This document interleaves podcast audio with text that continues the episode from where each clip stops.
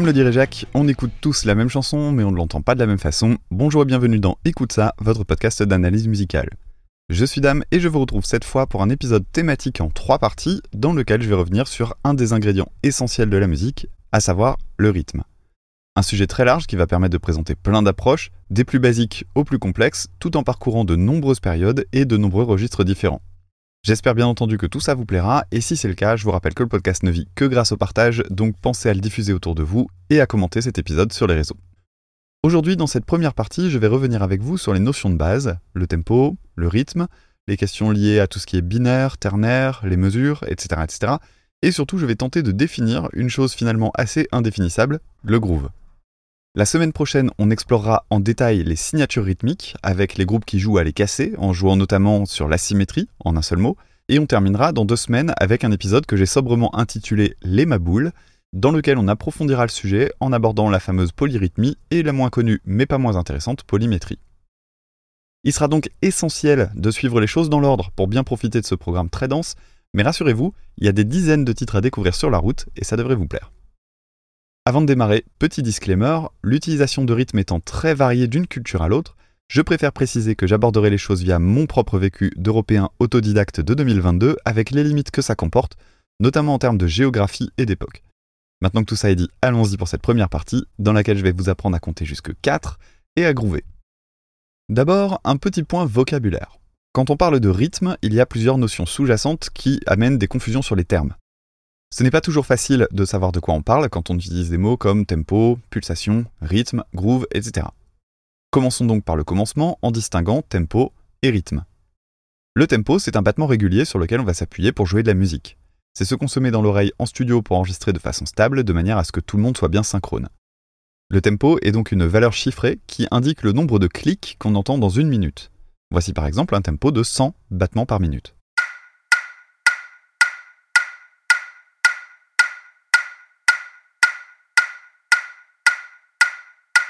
Le tic-tac d'une horloge, par exemple, correspond à un tempo de 60 BPM.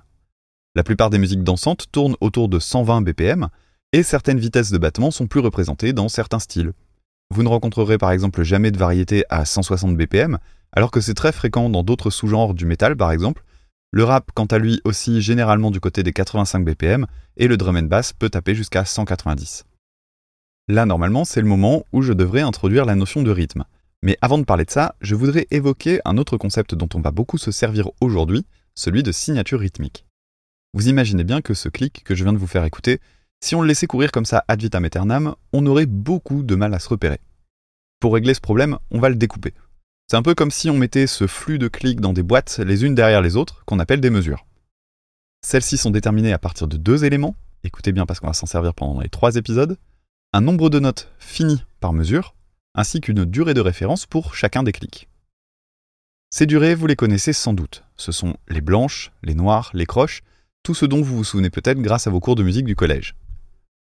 En musique pop basique, la signature rythmique est ce qu'on appelle du 4-4. Le premier 4 indique le nombre de clics, le second la durée de référence. De ce côté-là, les anglo-saxons sont bien plus logiques que nous d'ailleurs. Pour eux, une mesure c'est 1, ou une unité, et plutôt que des mots compliqués comme croche ou autre, ils utilisent des termes mathématiques. A whole note, une note pleine ou une unité, correspond à une ronde qui dure 4 temps. Une half note, une moitié, c'est notre blanche qui dure quant à elle 2 temps. S'ensuivent la quarter note, la noire, qui dure un temps, donc un quart de l'unité, d'où le quarter, puis la eighth note, le huitième, la croche pour nous qui durera un demi-temps, et ainsi de suite. On coupe toujours en deux. Un 4-4, c'est donc un ensemble de 4 notes qui durent chacune une noire. Voici un métronome plus classique à 100 BPM avec le premier temps marqué.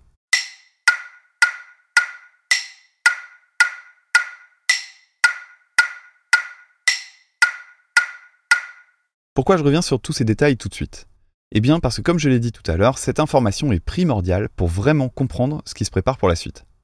Mais rassurez-vous, puisqu'on fait de l'audio et que j'ai pas de paperboard à vous mettre sous les yeux, on va écouter un petit extrait musical qui va permettre de comprendre l'intérêt de tout ça.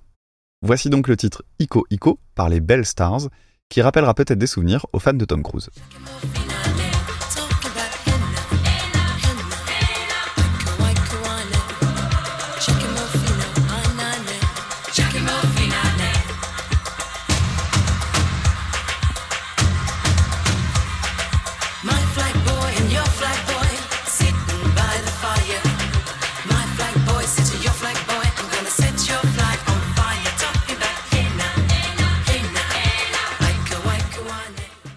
Ici, on est dans un 4-4 sur un tempo de 103 battements par minute. On va réécouter le passage en se concentrant sur deux aspects en même temps. D'abord le tempo, qui est marqué par un coup de grosse caisse, ensuite le découpage par ensemble de 4 temps. Je vais compter en même temps, et vous allez remarquer que tout s'aligne parfaitement. Les phrases se coupent à la fin des mesures avant de reprendre sur la suivante, les arrivées d'instruments ou de contre-champs arrivent elles aussi sur les temps 1, et ce temps 1, c'est le repère dont on va se servir énormément dans ce triple épisode. En général, une fois qu'on l'a trouvé, c'est assez facile de savoir où on met les pieds. 1, 2, 3, 4. 1, 2, 3, 4. 1, 2, 3, 4. 1, 2, 3, 4. 1, 2, 3, 4. 1, 2, 3, 4. 1, 2, 3, 4. Maintenant qu'on a vu ce qui était régulier, entrons dans le vif du sujet en parlant de rythme. Le rythme, c'est la façon dont les instruments vont occuper le temps à l'intérieur de cette mesure, avec des notes courtes, des notes plus longues et des silences. C'est ce qui va amener de la vie et de l'énergie. Si je reviens sur Ico Ico, il y a un passage qui permet assez simplement de comprendre l'idée, c'est son intro.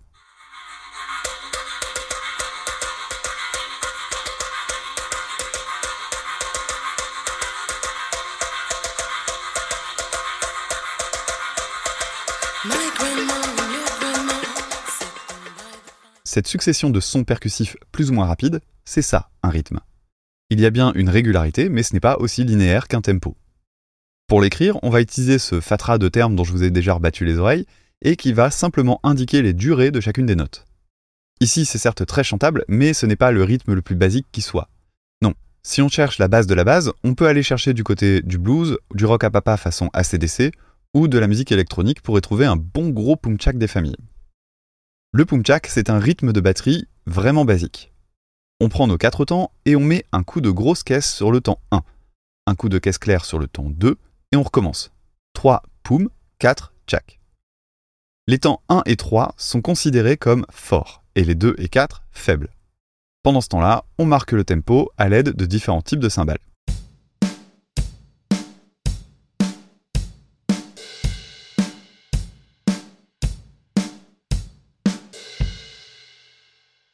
Avec quelque chose d'aussi régulier, d'aussi métronomique, on est au final assez peu éloigné de la notion de tempo, mais bien entendu, je ne parle ici que de la percussion. Du moins pour le moment. Et pour ce qui est de ce fameux pumchak, on le trouve vraiment partout. Je mentionnais ACDC, mais on le trouve également beaucoup en musique électronique. Voyons ce que ça donne par exemple chez Kavinsky dans le titre Night Call.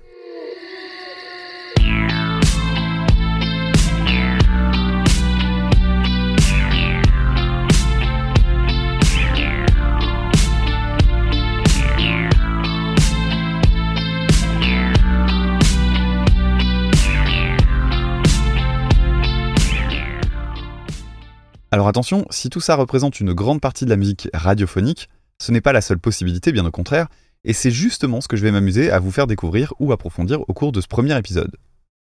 La musique qui se compte par ensemble de 2, de 4, est ce qu'on appelle de la musique binaire. Mais on peut également avoir recours à des mesures ternaires, autrement dit des mesures à 3 ou 6 temps par exemple. C'est le cas notamment de la valse qui se compte 1, 2, 3, 1, 2, 3, 1, 2, 3, 1, 2, 3, et qui va imprimer certains types de pas, notamment dans la danse. Car oui, j'ai oublié de le préciser, mais une grande partie des musiques traditionnelles sont corrélées à des danses qui vont induire certaines structures au sein même de la musique. Écoutons donc ce que donne le ternaire avec une valse de jazz manouche interprétée par le merveilleux groupe Les Doigts de l'Homme. Le morceau s'appelle La valse des rois.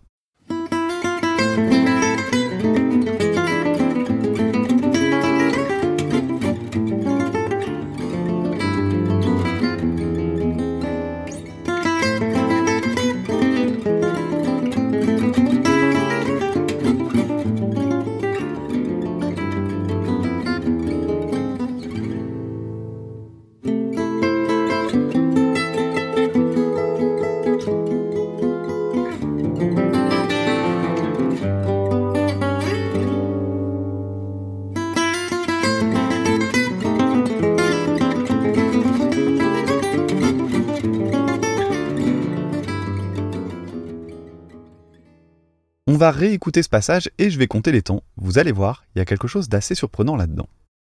1, 1, 2, 3, 1, 2, 3, 1, 2, 3, 1, 2, 3, 1, 2, 3, 1, 2, 3, 1, 2, 3, 1, 2, 3, 1, 2, 3, 1, 2, 3, 1. 1, 2, 3, 1, 2, 3, 1, 2, 3, 1, 2, 3, 1, 2, 3, 1, 2, 3, 1, 2, 3, 1, 2, 3, 1, 2, 3, 1, 2, 3, 1. Première petite parenthèse, le morceau ne commence pas immédiatement sur le temps 1, il y a quelques petites notes qui démarrent en avant du début du thème, c'est ce qu'on appelle une anacrouse, et vous connaissez ça parce que c'est ce qu'on trouve notamment dans la Marseillaise. En dehors de ça, vous avez dû remarquer que contrairement à ce qu'on a écouté jusqu'au début ici, j'ai été obligé de ralentir pour suivre la guitare. J'ai même laissé le temps 1 durer, puisqu'il n'était pas possible de véritablement compter le 2, le 3. En fait, ici le groupe ne joue pas sur un métronome. Le tempo est libre, et il va donc subir des variations. Pour jouer, les musiciens et musiciennes doivent s'observer afin d'anticiper les départs.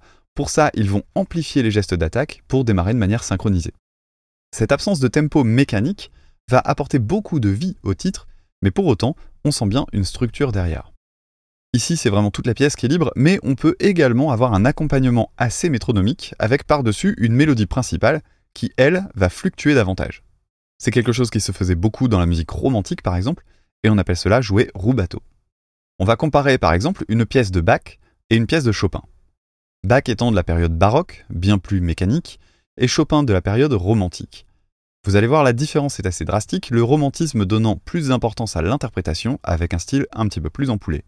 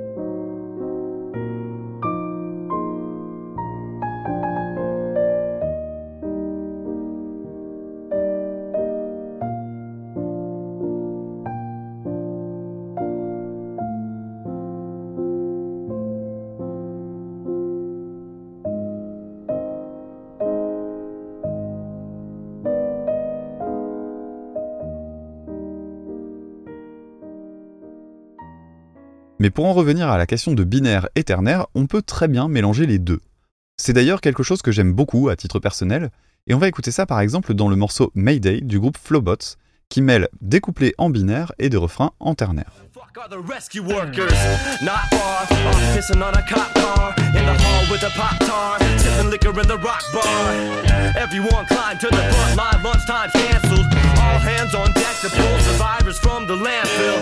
Onlookers, passers-by, brush off your shoulders. Shake off that rubble, break free from your standstill. Signs of a better world, causes we understand. Failures we expected to occur and bring redemption for our sins. Safety from the crowds, in the shadows on the run. We ride our own cider house, rules to keep alive. To keep alive. To prove that Search for systems we can trust. We can lock into.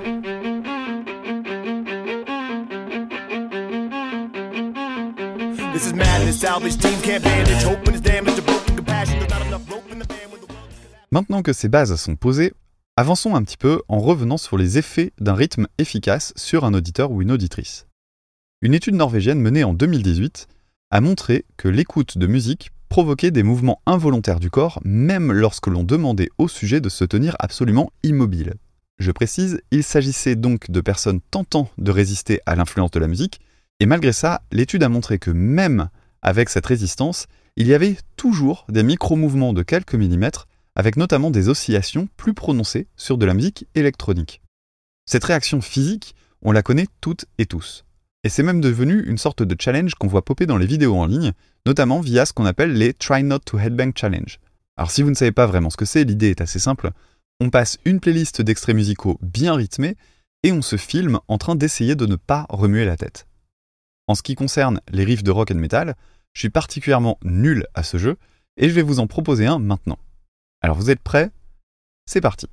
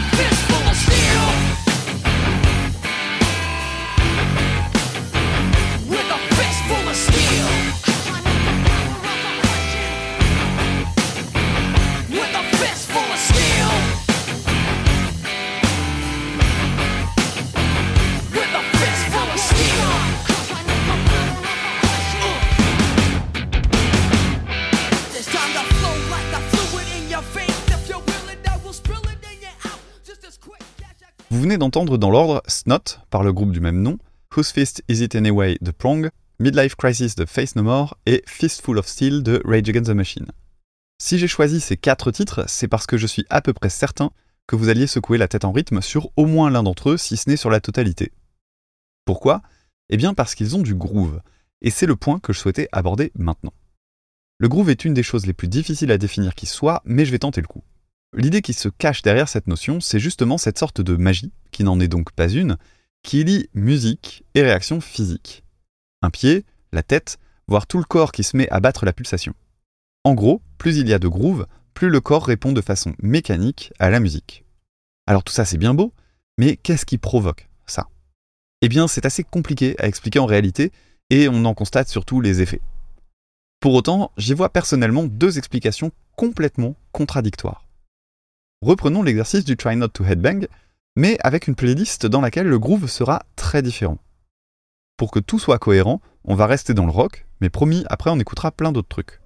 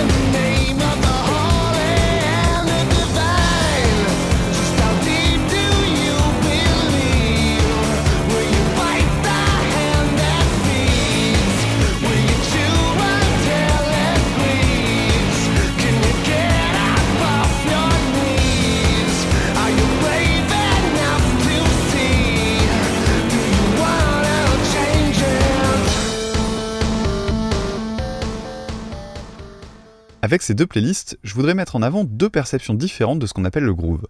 Deux conceptions à la fois complètement opposées, mais aussi et surtout absolument complémentaires. Commençons par celle que je viens de vous passer. Les quatre titres, Volt das Bett in Flammen sehen de Rammstein, Cut the Knot de Horsk, Millennium de Killing Joke et The Hand That Feeds de Nine Inch Nails relèvent d'un courant musical qu'on appelle l'indus. Indus pour industriel donc, qui est un style musical dans lequel le tempo est très marqué avec des sections rythmiques souvent simples et répétitives. Le groove dans ce cas-là repose justement sur ce côté métronomique. Ce qui fonctionne pour la personne qui écoute, c'est la régularité, qui va créer une réponse instinctive. On suit le battement. Et plus la musique semble désincarnée, tant elle est régulière, au mieux ça fonctionne. C'est la même chose d'ailleurs qu'on trouve dans la techno. La playlist précédente, quant à elle, reposait sur un groove beaucoup plus flottant. Même si la musique était jouée au clic et très carré, il y avait quelque chose de beaucoup plus diversifié et plus libre. En fait, quand on parle de groove, généralement c'est à celui-là qu'on fait référence. Et comment ça fonctionne alors? Eh bien, je pense que c'est le moment idéal pour aborder un petit point technique. C'est le moment de la technique. Pour comprendre les subtilités, changeons de registre en jetant une oreille au titre de Lizzo, Boys.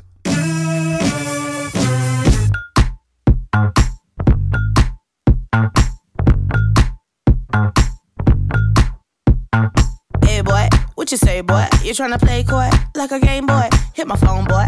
Is your homeboy? Are you alone, boy? Come get me dome, boy. Got a boy with degrees, a boy in the streets, a boy on his knees, he a man in the sheets. Sheesh, it's all Greek to me. Got this boy speaking Spanish. I puppy. Baby, I don't need you. I just wanna freak you. J'adore cette intro. Simple et efficace, elle met bien en avant l'importance des détails dans le groove. Ici, le naturel, l'aspect spontané, tient à deux éléments qu'on trouve dans la ligne de basse. Premier élément, un petit retard sur la note la plus aiguë, qui arrive sur un contretemps, c'est-à-dire entre deux pulsations. On va commencer à compter un peu pour se repérer. Si je reste sur les noirs, je compte de 1 en 1. Et si je veux compter en croche, unité de temps deux fois plus courte, je vais intercaler entre chaque numéro le mot et. À la vitesse du titre de Lizzo, ça donne ceci. 1, 2, 3, 4, 1, 2, 3, 4, 1 et 2 et 3 et 4 et 1 et 2 et 3 et 4. Si je reprends la mélodie maintenant du titre Boys en ne comptant que les notes qui sont jouées par la basse, on va obtenir ceci. 1 et, et, 1 et, et, 1 et, et, 1 et, et. Le contretemps est un élément essentiel pour donner une sensation de rebond dans un rythme, surtout quand il est accentué comme c'est le cas ici. Le second élément tient à ce qu'on appelle les ghost notes. Les ghost notes, ce sont des petits impacts, des notes étouffées qui peuvent être jouées par n'importe quel instrument et qui vont permettre soit d'habiller avec discrétion, soit servir d'amorce pour valoriser des notes accentuées. Et dans le titre de Lizzo, des ghost notes, on en entend trois par motif. Une première juste après les deux notes de départ, une autre juste avant la note accentuée, et une dernière en toute fin de motif pour remettre un petit peu de punch sur la reprise.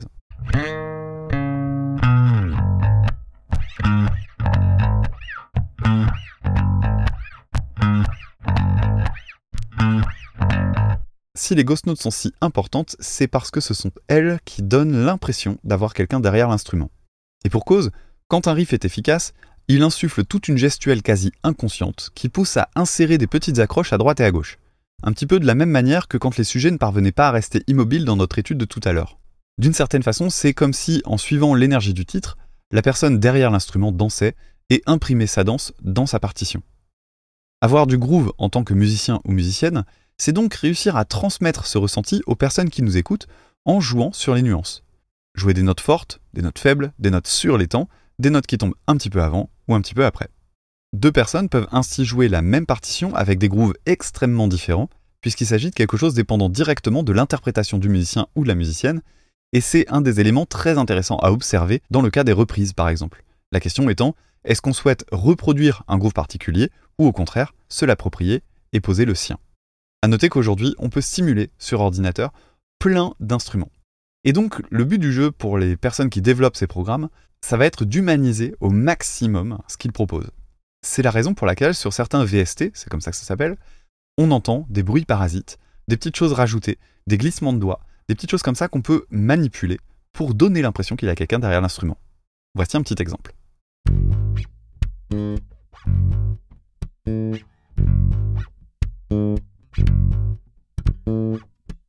Et bien sûr, le groove n'est pas qu'instrumental, parce qu'on peut le retrouver dans le chant. Pensez par exemple à tous les petits cris et les petits bruits un peu pénibles, il faut le dire, de Michael Jackson. Mais pour illustrer ça, je préfère comparer deux versions d'une des plus belles chansons au monde, Don't Make Me Over de Burt Bacharach.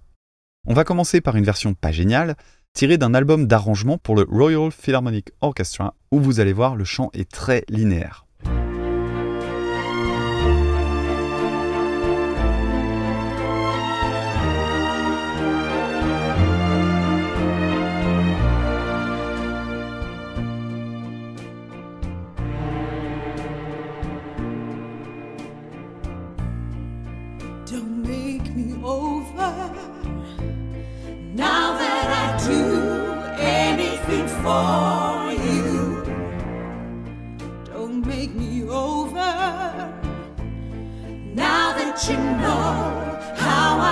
Adore you.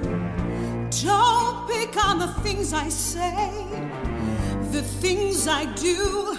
Just love me with all my faults the way that I love you. I'm begging you. Don't make me over. Now that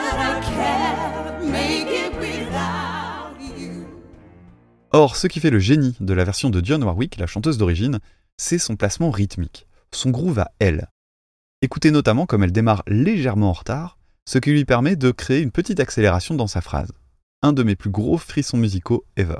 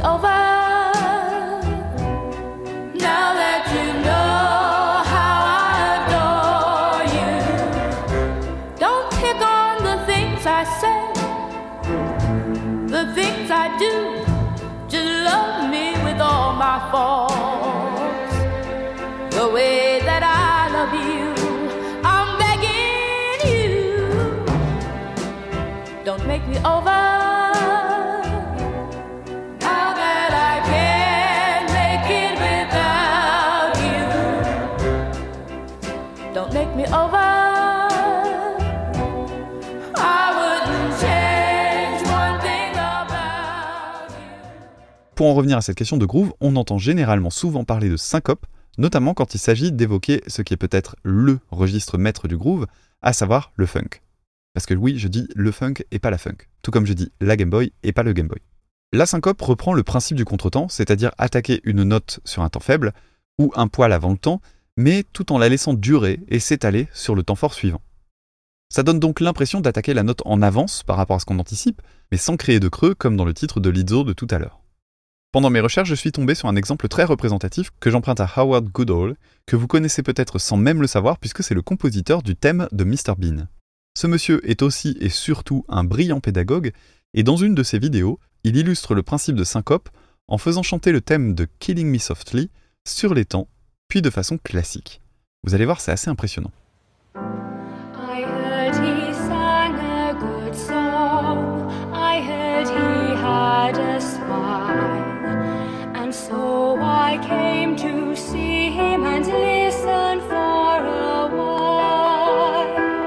Now hear it with the gentle push ahead of the pulse. The difference is striking.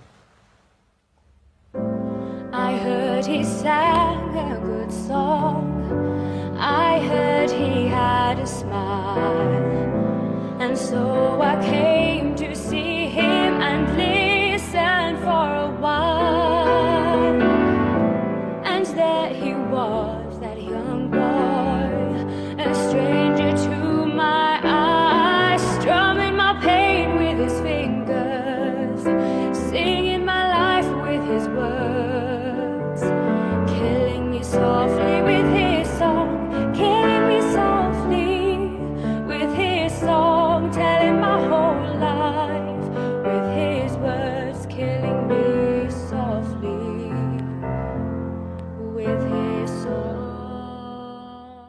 maintenant qu'on connaît les codes pour faire quelque chose de très instinctif, je vous propose de les casser en gênant cette spontanéité, et croyez-moi, c'est à partir de maintenant que tout ça va devenir amusant. Mais, histoire de digérer tout ça, je vous propose une petite pause d'une semaine. Si cet épisode vous a plu et que vous découvrez l'émission, n'hésitez pas à parcourir le flux pour y trouver mes analyses d'albums ou le premier épisode sur les bases de la théorie, et surtout, n'hésitez pas à laisser des commentaires sur Apple Podcast et Podcast Addict. Si vous souhaitez m'aider à développer le podcast, eh bien vous pouvez vous y prendre de plusieurs manières, en m'aidant à toucher de nouvelles auditrices et de nouveaux auditeurs via les réseaux sociaux par exemple, ou dans la vraie vie, ou en finançant le projet via les plateformes de financement participatif Utip et Tipeee, dont les liens sont en description. Toute somme, même la plus minime, est la bienvenue. On se retrouve donc dans une semaine pour approfondir toutes ces questions. C'était Dame pour Écoute ça, à très bientôt, salut